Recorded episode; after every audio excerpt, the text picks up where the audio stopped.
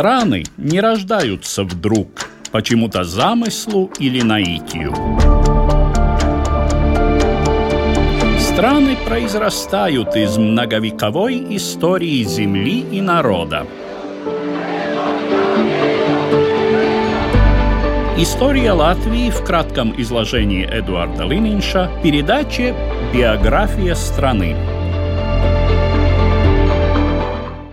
Мы, национально настроенные латыши, несем в своей груди то ясное сознание, что мы не стремимся к чему-то невозможному, а лишь следуем духу времени. Латыш именно как латыш может удачнее всего выполнить задачи современности.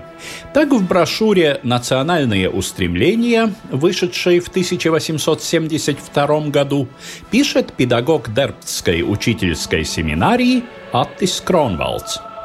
В своем труде он полемизирует с мнением, высказанным ранее в передовице рижского немецкого издания «Zeitung für Stadt und Land», а именно – Поскольку не существует серьезного образования на латышском, то образованный латыш – это нонсенс. Латышский народ обречен довольствоваться только переработанными плодами культуры больших наций, создание собственной, как выражается немецкое издание, цивилизации латышам не под силу. Кронвалдс последовательно опровергает эти предположения, конце своей брошюры давая резкую отповедь оппонентам. Никогда больше не макайте свое перо в чернила, чтобы свободному, жизнеспособному народу так легко подписывать смертный приговор.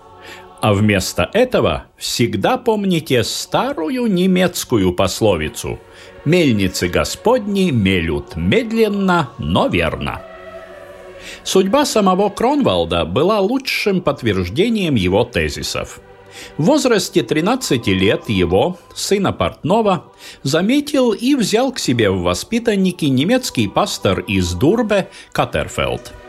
В доме священника – Потом в Лепойской уездной школе и в Берлинском университете, где, правда, Кронвалдс из-за нехватки средств проучился только один семестр, он успел даже отчасти забыть родной язык. Это не помешало ему стать тем, кто перехватил знамя младолатышей у основателей движения после того, как в 1865 году перестали выходить Петербургас Авизес. В том же году, став студентом педагогических курсов Дерптского университета, Кронвалдс, так же как 15 годами раньше Кришианис Валдемарс, начал собирать латышских студентов вуза на так называемые литературные вечера. Кстати, именно в среде участников этих вечеров – впервые появилась идея красно-бело-красного знамени, позже ставшего государственным флагом Латвийской Республики. По свидетельству первого преподавателя Дептского университета латышского происхождения Якоба Лаутенбаха, Студент истории Янис Гринбергс обратил внимание на фрагмент из Ливонской рифмованной хроники XIII века, где говорится, что ополчение леттов, то есть латгалов, из Цесиса шли смело с флагом красным в бой, прошитым белой полосой.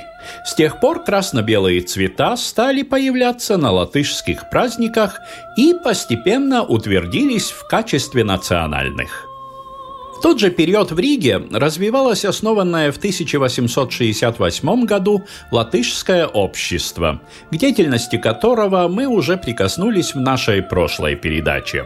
В первые годы после его основания наблюдалось некоторое трение между представителями новой латышской интеллигенции и предпринимателями, в основном обеспечивавшими деятельность общества материально. Заметным представителем первой группы был председатель общества Бернхардс Диритис. Другое крыло представлял второй по счету председатель, владелец фабрики удобрений Рихард Томсонс. Стабильность и целенаправленность в работу общества привнес пятый по счету руководитель, адвокат Кришианис Калминш. При нем в 1873 году прошел первый праздник песни, и в том же году в Ригу съехались участники первой конференции латышских учителей. На обоих мероприятиях с вдохновляющими речами выступил Аттис Кронвалдс. Увы, судьбой ему была отведена еще лишь пара лет – Пламенный оратор и публицист ушел из жизни в возрасте 37 лет в 1875 году. С кругами Рижского латышского общества тесно связано появление и нового периодического издания на латышском, основанное в 1868 году Бернхардом Диритисом, газеты «Балтиес Вестнесис» – «Балтийский вестник». 1880 году газета из еженедельной стала ежедневной, что было новой вехой в истории латышской печати. Балтиес Вестнесис – еще одно подтверждение тому, насколько важную роль в построении латышской нации, как и, кстати, многих других наций, рождавшихся в эту эпоху на востоке Европы, играла коммуникация через печатное слово. Об этом культуролог, профессор Латвийской академии художеств Денис Ханов. Šis laikraksts ir latviešu topošas vidusšķiras laikraksts ar attiecīgo priekšstātu gan par sabiedrību, gan par latviešu kopienu, gan īstenībā par to, kāda ir vidusšķiras loma. Это была газета зарождающегося латышского среднего класса с его актуальным представлением как об обществе в целом, так и о латышах как общности. И, собственно говоря, о том, какова роль среднего класса и в том абсолютистском обществе, которое существует в России и в Европе. Балта и Свейснесис очень глобальная по своему содержанию газета. Она дает время, место и пространство международным новостям, европейским конфликтам, франко-прусской войне и тому подобное. В то же самое время газета рефлексирует на тему этого двойственного союза наций и среднего класса. Vienlaicīgi arī reflektē par šo duālu tādu vienību, tātad nācija un vidusšķira.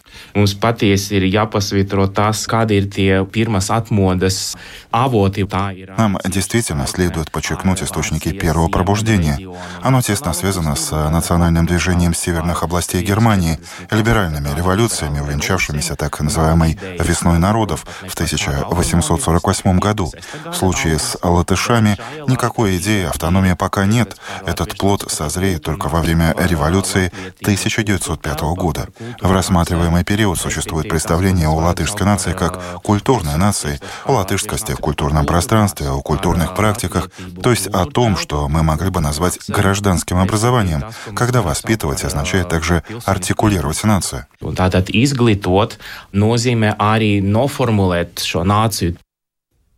Все большая артикулированность, другими словами, более высокий уровень самосознания латышского народа, не осталась незамеченной в среде балтийской немецкой элиты.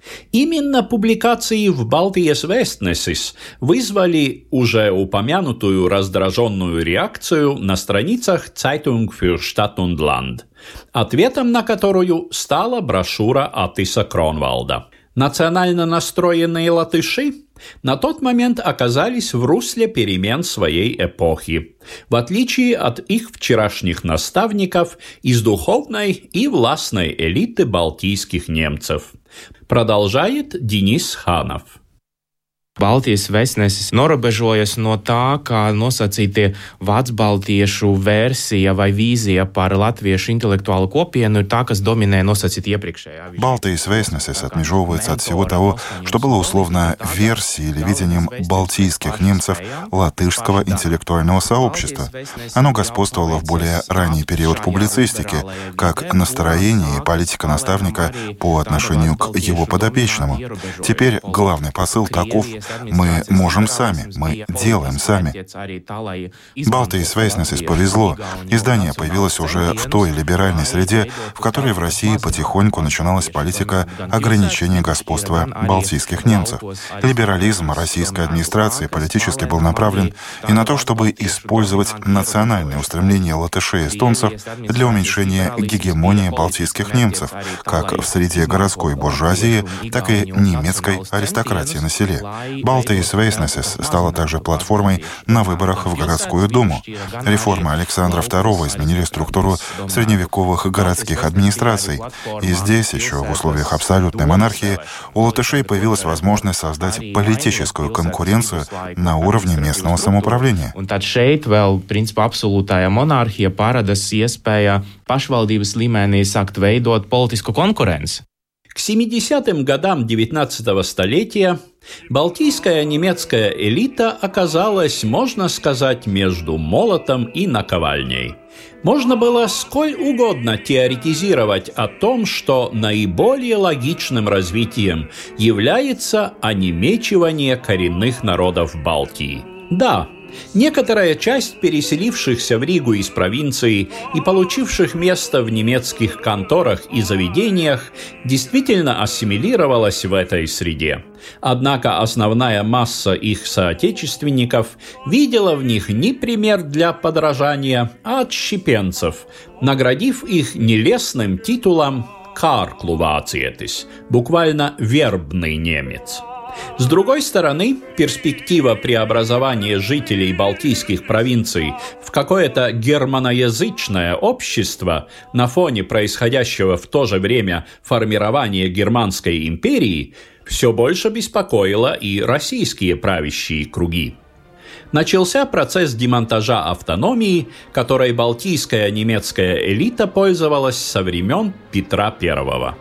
Отчасти это было обусловлено необходимостью модернизации, ибо особый административный и правовой порядок в Балтийских губерниях был весьма архаичным. Однако важным мотивом являлось и желание царского правительства подогнать эту западную окраину под общий стандарт имперской унификации. В эпоху правления Александра II Казалось, что российская власть и латышское национальное движение могут стать союзниками в ограничении влияния балтийских немцев. Такие взгляды исповедовали как главный идеолог младолатышей Кришианис Валдемарс, так и, например, один из ранних публицистов славофильского направления Юрий Самарин – Однако после убийства Александра II революционерами-народовольцами и воцарения его сына Александра III в 1881 году латыши стали испытывать возрастающее давление русификации. С введением общероссийского порядка в судах и полиции немецкий язык там сменил русский – Начиная с 1887 года произошел быстрый перевод образования на русский язык, включая полный запрет разговаривать в школе на латышском. Латышская элита в основном была готова противопоставить этому лишь культурную активность. Это, конечно, было важно, но не могло служить долгосрочным противодействием брутальной политике самодержавия – Однако на сцену истории уже вступала новая, более решительная сила – левое или социал-демократическое движение.